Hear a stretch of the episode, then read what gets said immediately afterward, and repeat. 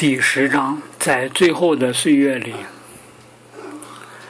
一八五三年，在共产主义者同盟的临终痉挛之后，马克思曾经回到自己的书房。同样，一八七三年，在国际的临终痉挛之后，马克思又回到了书房。不过这一次却是永久的，直到生命的结束。马克思生命的最后十年曾被称为慢性死亡，但这是过分夸张了。公社失败以后的斗争确实严重的影响了健康。1873年的秋天，他害了很厉害的头疼病，很有中风的危险。这种慢性的大脑受压抑的状况使他不能工作，失去了写作的欲望。如果这病长久的持续下去，那后果会是很悲惨的。但是经过他和恩格斯的共同朋友，他完全信赖的曼彻斯特医生古姆佩尔特治疗了几个星期之后，他终于痊愈了。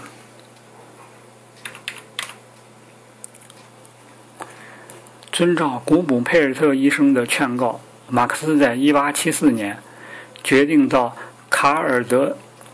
马克思在1874年决定到卡尔斯巴德去，在以后的两年当中，他又到那里去过。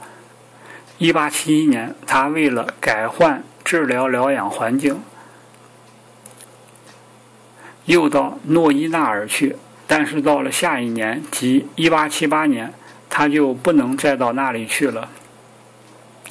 因为两次谋刺德皇的事件，以及紧接着对社会主义者的大肆迫害，使他不能再进入大陆。不过，在卡尔斯巴德的三次疗养仍然对马克思发生了神奇的功效。他差不多完全摆脱了多年的肝病，现在只剩下慢性胃病和神经过度疲劳。后一种病的症状是头疼。尤其是顽固的失眠，但是在夏天去海滨或避暑地疗养以后，这些病也都多少的消失了。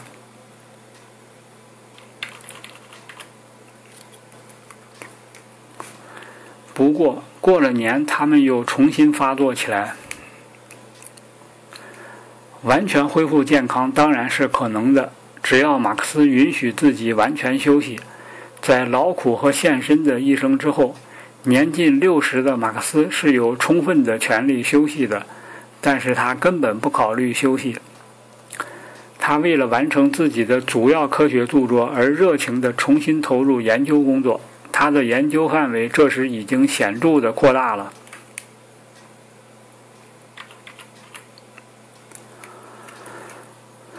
恩格斯在谈到这一点时说。对于一个从历史起源和发展条件来考察每一件事物的人，一个问题自然是要引起一系列新的问题的：原始社会史、农艺学、俄国的和美国的土地关系、地质学等等。这一切，马克思都进行了彻底的研究，为的是把《论地租》一章写得空前的完善。他能轻松自如地用日耳曼语系和。罗曼语系的各种语言阅读。此外，他还研究古代斯拉夫语、俄语和塞尔维亚语，但是这些只占据他的工作时间的一半。虽然马克思退出了公共活动，但是他并没有停止在欧美工人运动中的活动。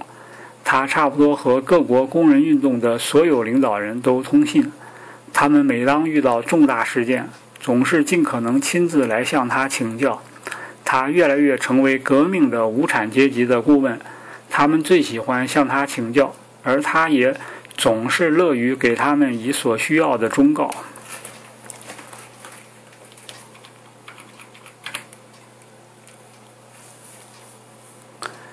里普克内西曾经极其动人的描写了五十年代的马克思，拉法格也同样动人的描写了七十年代的马克思。他说：“他的岳父需要有非常强壮的体质，才能经受住那样异乎寻常的生活方式和那样耗费精神的脑力劳动。”他写道：“他的身体也确实是强健的，他的身材在中等以上，肩宣肩宽胸厚，体型匀称，只是躯干和两腿比起来显得长了一点，这是犹太人常有的情况。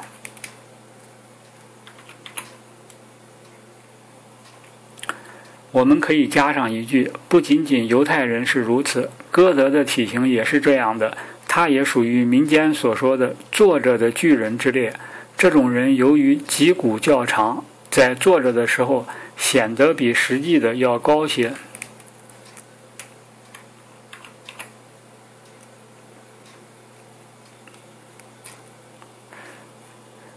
拉法格认为，如果马克思在年轻的时候更多的从事体育活动，他必定会成为一个异常强健的人。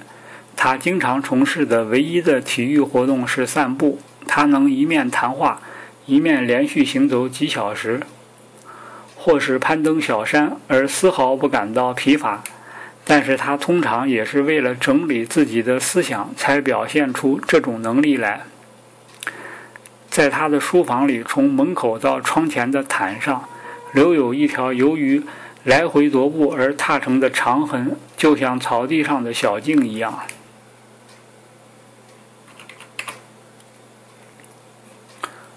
虽然马克思睡得很晚，但他每天早晨总在八九点钟起来，喝过咖啡和读过报纸以后，就到书房去，一直工作到半夜，甚至更晚一些。只是在吃饭的时候，或者在晴朗的傍晚，到汉普斯泰特荒步去散步的时候，工作才中断一下。白天，他在沙发上睡一两个钟头。工作成了马克思的一种癖好，以致使他废寝忘食。他的胃为了大脑的这种繁重工作而付出代价。他吃的很少，常常感到胃口不佳。为了增进食欲，他常吃些味重的菜，像火腿、熏鱼、鱼子酱、酸渍菜等。同时，他也很少饮酒。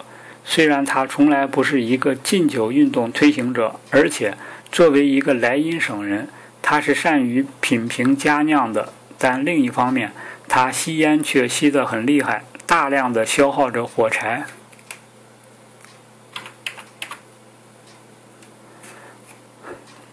他曾有一次说：“《资本论》的稿费还不够他写这部书时所吸的雪茄烟的价格。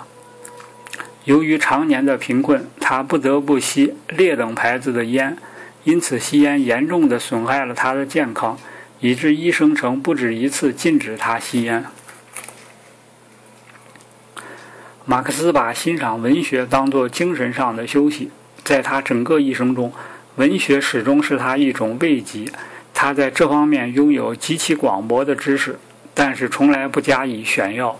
在他的著作中，我们很少发现他在文学方面的博学的迹象。唯一的例外是他反驳福格特的论战性著作。在这部著作中，他为了艺术的目的而大量的征引了欧洲的一切文学作品。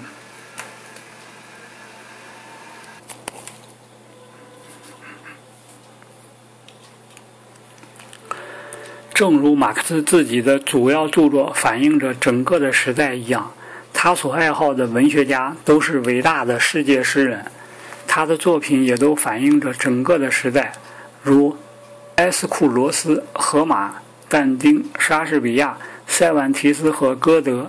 据拉法格说，马克思每年要把埃斯库罗斯的原著读一遍，他始终是古希腊作家的忠实的读者。而他恨不得把当时那些教唆工人去反对古典文化的卑鄙小人挥鞭赶出学术的殿堂。马克思精通上至中世纪的德国文学，在晚近的作家当中，除歌德外，他最欣赏海涅。在他年轻的时候，他似乎不大喜欢席勒。而当时德国的庸人们醉心于他们所不甚理解的席勒的理想主义，这种情况在他看来只不过是用夸夸其谈的贫乏来代替平淡无奇的贫乏罢了。自从马克思最后离开德国以后，他对德国文学的兴趣就淡薄了。甚至那些理应受到他重视的德国作家，像赫伯尔和叔本华，他也一次没有提起过。而理查·瓦格纳曲解德国神话叙事诗，却曾受到他的猛烈抨击。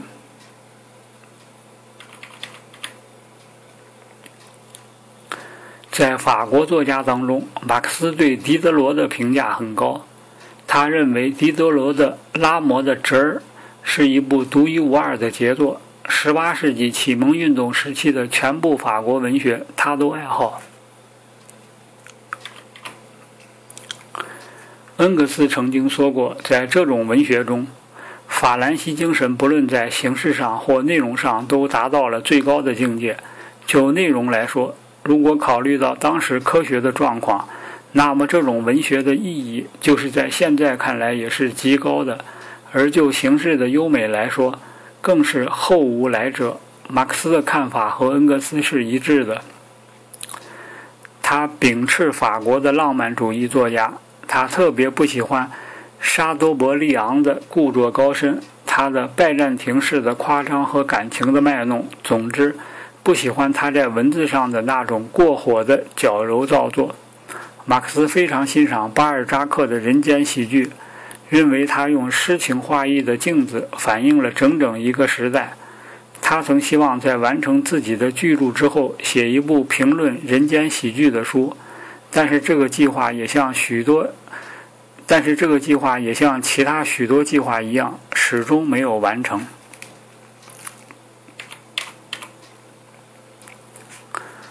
从马克思定居伦敦以后，英国文学就在他的文学爱好中上升到第一位。莎士比亚的巨大身影在他心目中折磨了其他一切作家，成了他全家的崇拜对象。可惜，马克思从来没有谈论过莎士比亚对于决定自己时代的命运的各种问题的态度。关于拜伦和雪莱，他却谈论过。他说。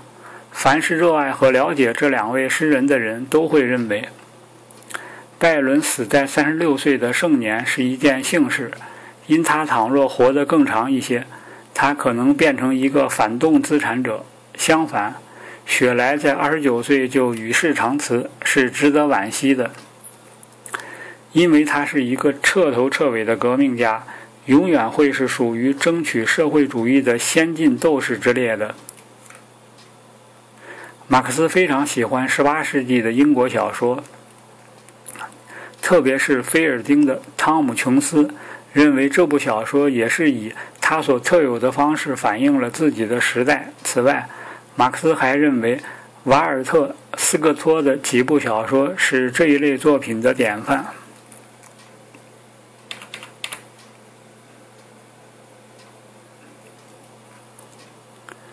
马克思在文学鉴赏方面，正如他对莎士比亚和瓦尔特·斯克托的偏爱所表明，是没有任何政治和社会成见的。但是，他也绝不是那种常常和政治上的漠不关心的，或甚至奴颜婢膝相连的纯粹美学的信徒。在文学方面，马克思也是一个了不起的人。一个不能用任何死板公式来衡量的具有独到见解的学者，因此他在选择文学读物方面完全没有洁癖。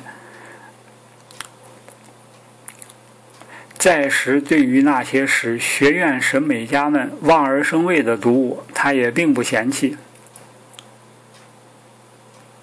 像达尔文和俾斯麦一样，马克思爱读长篇小说，他特别喜欢惊险小说和幽默小说。从塞万提斯、巴尔扎克和菲尔丁，下而至于保尔柯克和因写了《基督山复仇记》而内疚的大仲马。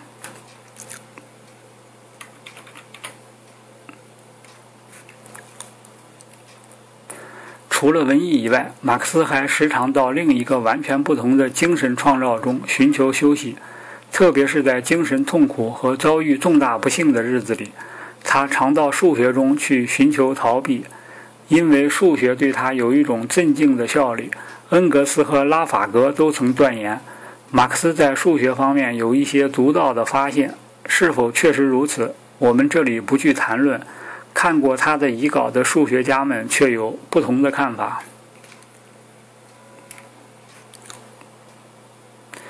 但尽管如此，马克思却既不是把自己关在书房里，只是在节日才遥望一下世界的瓦格纳，也不是胸中住着两个灵魂的浮士德。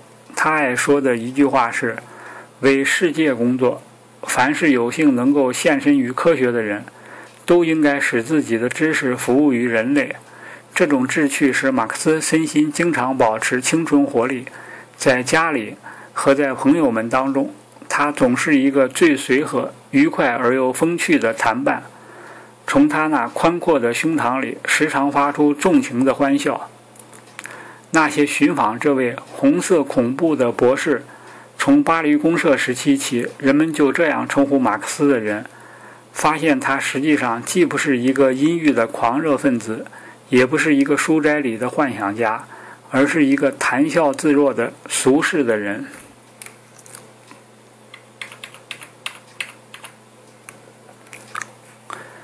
任何人在读他的书信时，有时都会惊讶这位天赋极高的人怎么会在不知不觉之间，从极度紧张的暴怒状态，轻易地转到平静而深刻的哲学思考上来。倾听他谈话的人，大概也对他的这一特点同样感到惊讶。例如，海因泽曼在谈到他和马克思的谈话时说：“当他激动地谈到自由党，特别是谈到他的爱尔兰政策的时候。”这位老战士的深邃的小眼睛像火一般的燃烧起来，他皱紧浓眉，宽大而坚硬的鼻子和整个面孔都由于激动而抽搐。他滔滔不绝地倾吐着强烈而尖锐的词句，这些词句显示出他的性格的炽烈和他对我们的语言的惊人的熟练。他盛怒时的激动，同他转而阐述自己对当代经济事件时的宁静态度形成。鲜明的对照，他毫不费力地从预言家和猛烈的谴责者一变而为宁静的哲学家，而我从一开始就认识到，在这一方面，我还要做许多年的学生才能学到他的本领。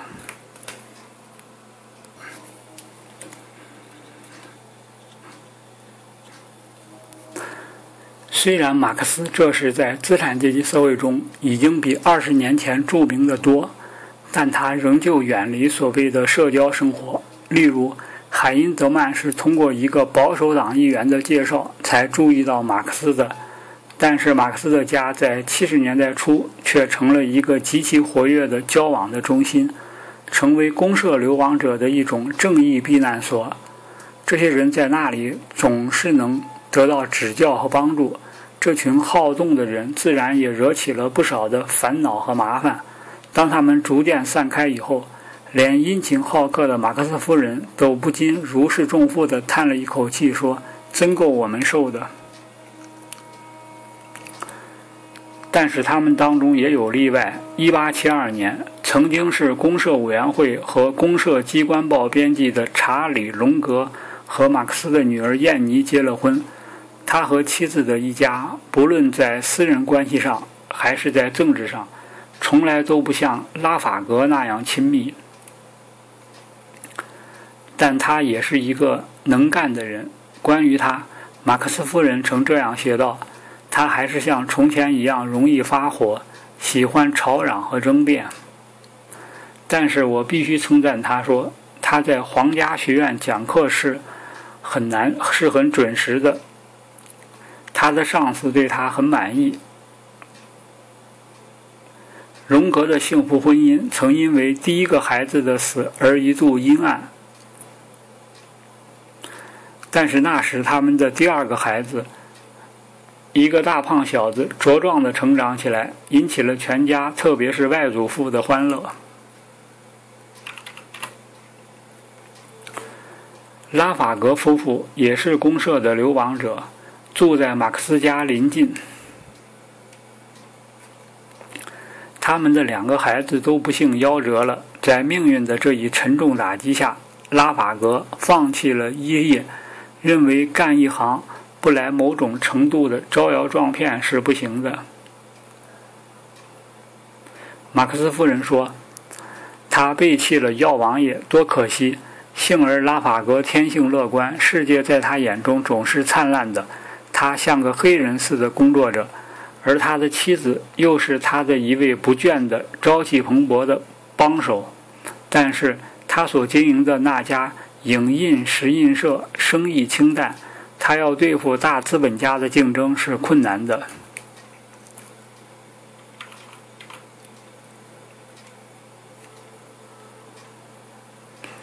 马克思的第三个女儿那时也有了一个追求者，法国人丽莎·加勒。这人曾参加公社的战斗，后来写过一部公社史。艾琳娜·马克思似乎对他颇有好感，但是他的父亲怀疑这人是否可靠。经过长时间的犹豫以后，这件事终于没有结果。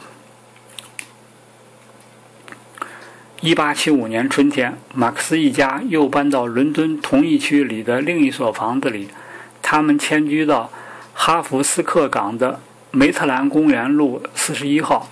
马克思在这所房子里度过了他的最后几年，并且在那里逝世。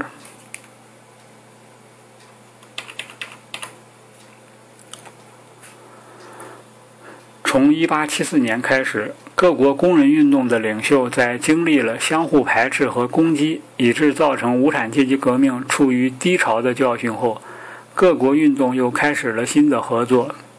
德国、英国、比利时等国家的无产阶级事业出现新的气象。正当政治地平线上到处都豁然开朗，而这对马克思来说总是最重要的事的时候，暮色却日益迫近马克思本人和他的家庭。自从欧洲大陆拒他于门外，而不让他到温泉去进行疗养以后，他的旧病复发了，这使他或多或少丧失了工作的能力。从1878年起，他就没有为完成他的主要著作而工作。差不多在同一时候，或者稍晚一些，他又开始为他妻子的健康担忧了。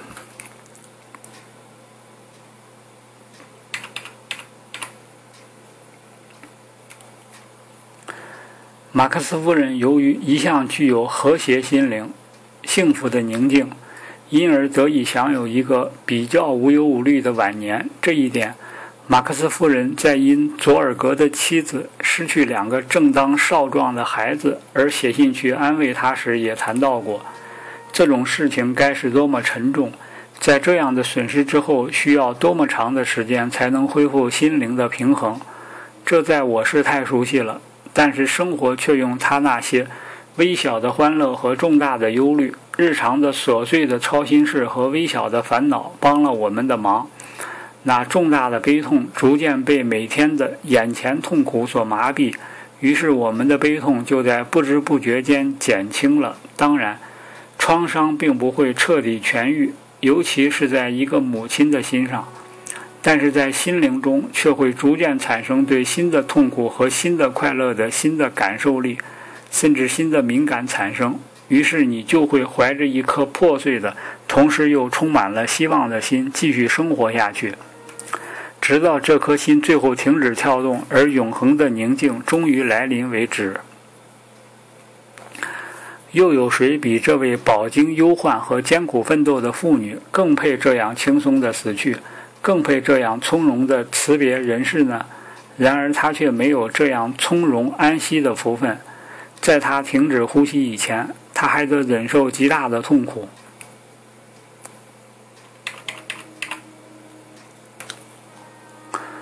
一八七八年秋天，马克思初次写信告诉佐尔格说，他的妻子健康情况很不好。一年后，他又写道：“我的妻子的病仍很危险。”我自己也远没有完全复原。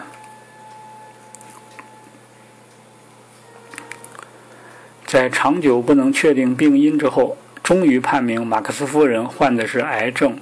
这种病将使她在可怕的痛苦中，慢慢的，然而不可避免的走向死亡。只要想一想这位妇女在漫长的一生中对马克思具有怎样的意义，就可以理解马克思为此感到多么沉重。她自己则比她丈夫以及所有身边的人更为沉着坚定。她以无比坚强的精神力量抑制着自己的痛苦，在家人面前经常做出快乐的样子。1881年夏天，当她病严重恶化的时候，她还有勇气到巴黎去看她的两个已婚的女儿。由于病情已经到了无可挽救的地步，因此医生们也同意她去做这次冒险的旅行。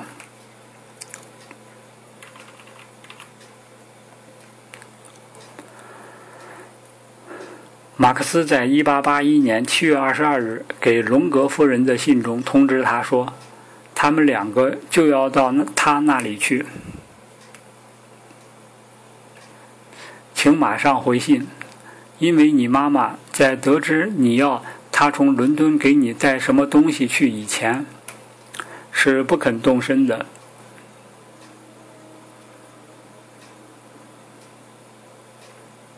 你知道他喜欢张罗这样的事情。这次旅行就马克思夫人的病情所允许的情况来说，进行的总算是顺利的。但是在回来的时候，马克思自己却害了胸膜炎，并发了支气管炎，甚至初起到肺炎。这场病非常危险，但是多亏艾琳娜和海伦·德穆特的悉心看护，总算平安地过去了。当1881年12月2日马克思夫人逝世的时候，马克思的身体还很弱，因此医生不允许他伴送他的爱侣的这段最后的旅程。马马克思在给燕妮·伦格的信中说：“我遵从了医生的命令，这也是因为亲爱的亡人在临终前几天曾表示希望不要举行什么仪式。”他说。我们不注重外表，使我感到安慰的是，他很快就咽了气，正像唐金医生向我预言的那样，这个病具有一种逐渐虚脱的性质，就像由于衰老所致一样。甚至在最后几小时，也没有临终的挣扎，而是慢慢地沉入睡乡。他的眼睛比任何时候都更大、更美、更亮。恩格斯在燕妮·马克思的墓前发表了演说，他称颂她是她丈夫的光荣而忠实的伴侣，并且用下面的话结束了他的演说：“用不着我来谈他个人的种种品德，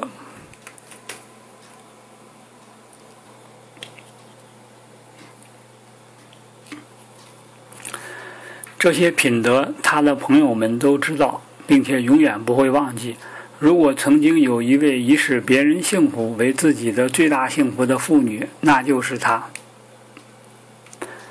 马克思比他的妻子只多活了十五个月，但是在这整个期间，他的生活只不过是一种慢性死亡。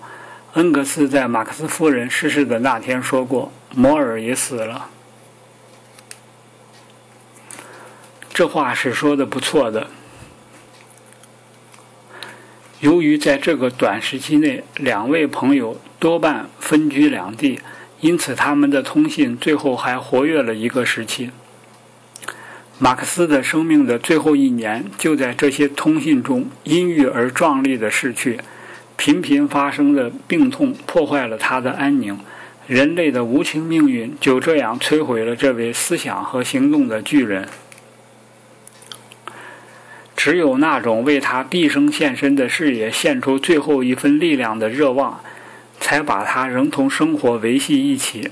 一八八一年十二月十五日，他在给佐尔格的信中写道：“当我从最近的一场病中脱身出来时，我已经是一个双重的残废人。精神方面，由于我妻子的去世而一蹶不振。”生理方面，由于病后遗留下来的胸膜硬化和呼吸道过敏的痼疾而衰弱不堪。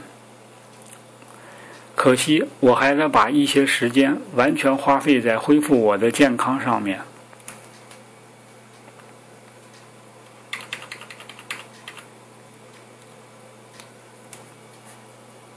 这段时间一直延续到他逝世的一天。因为恢复他的健康的一切努力都是枉然的。医生们起先把他送到威特岛的文特诺尔，然后又把他送到阿尔及尔去。1882年2月20日，他到了阿尔及尔。但是由于旅途寒冷，而在路上再一次害了胸膜炎。不幸，阿尔及尔的这个冬天和春天比任何时候都更为多雨而寒冷。他在五月二日转移到蒙特卡罗，但是情况也并不更好一些。他患着胸膜炎，经过了一次又湿又冷的旅行，到了那里。然而那里的天气也一直很坏。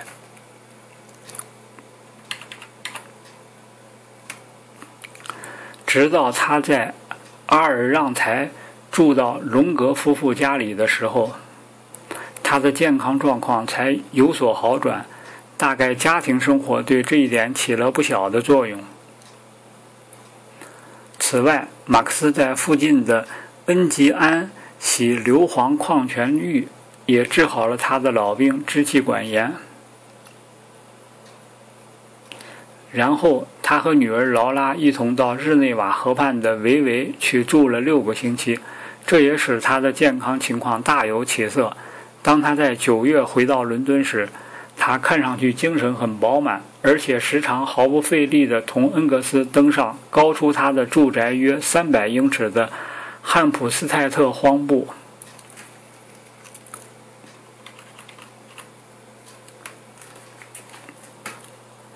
马克思打算重新开始工作，因为医生们虽不让他在伦敦过冬，却允许他在英国南部沿海过冬。当十一月的雾开始时，他就动身到文特诺尔去，但是在那里也像春天在阿尔及尔和蒙特卡洛一样，又遇到阴湿多雾的天气，他又患了感冒，不能在新鲜空气里做有益健康的活动，而只能蛰居室内，以致。身体越来越衰弱，科学研究工作是根本谈不到了。尽管马克思对科学上的一切发现，甚至那些与他的工作范围并无密切关系的科学发现，都感到极大的兴趣。他的书信一般都流露出一种抑郁沮丧的情绪。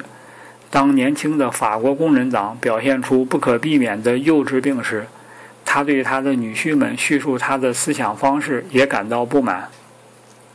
荣格是最后一个普鲁东主义者，而拉法格则是最后一个巴库宁主义者。让他们见鬼去吧！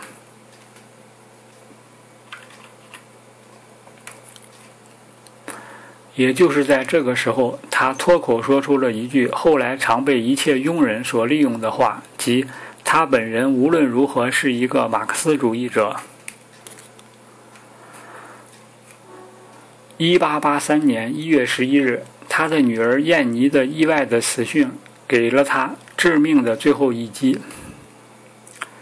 就在第二天，马克思带着严重的支气管炎回到伦敦，同时并发的喉头炎使得他几乎不能吞咽。他以坚忍的精神忍受着极大的痛苦，只好成功生的喝牛奶，而不吃相应的硬食。二月间。肺部发生逐渐脓肿，由于十五个月来不断服用各种药物，以致药物对他的身体已不再起任何作用，而只是使他食欲减退、消化不良。他眼看着一天天消瘦下去，但是医生们还没有放弃希望，因为支气管炎已经差不多痊愈了，而吞咽食物也比较容易了，因此。死亡是意外的来临。三月十四日午后，卡尔·马克思坐在自己的安乐椅上，安详而无痛苦地长眠了。他的英名和事业将永垂不朽。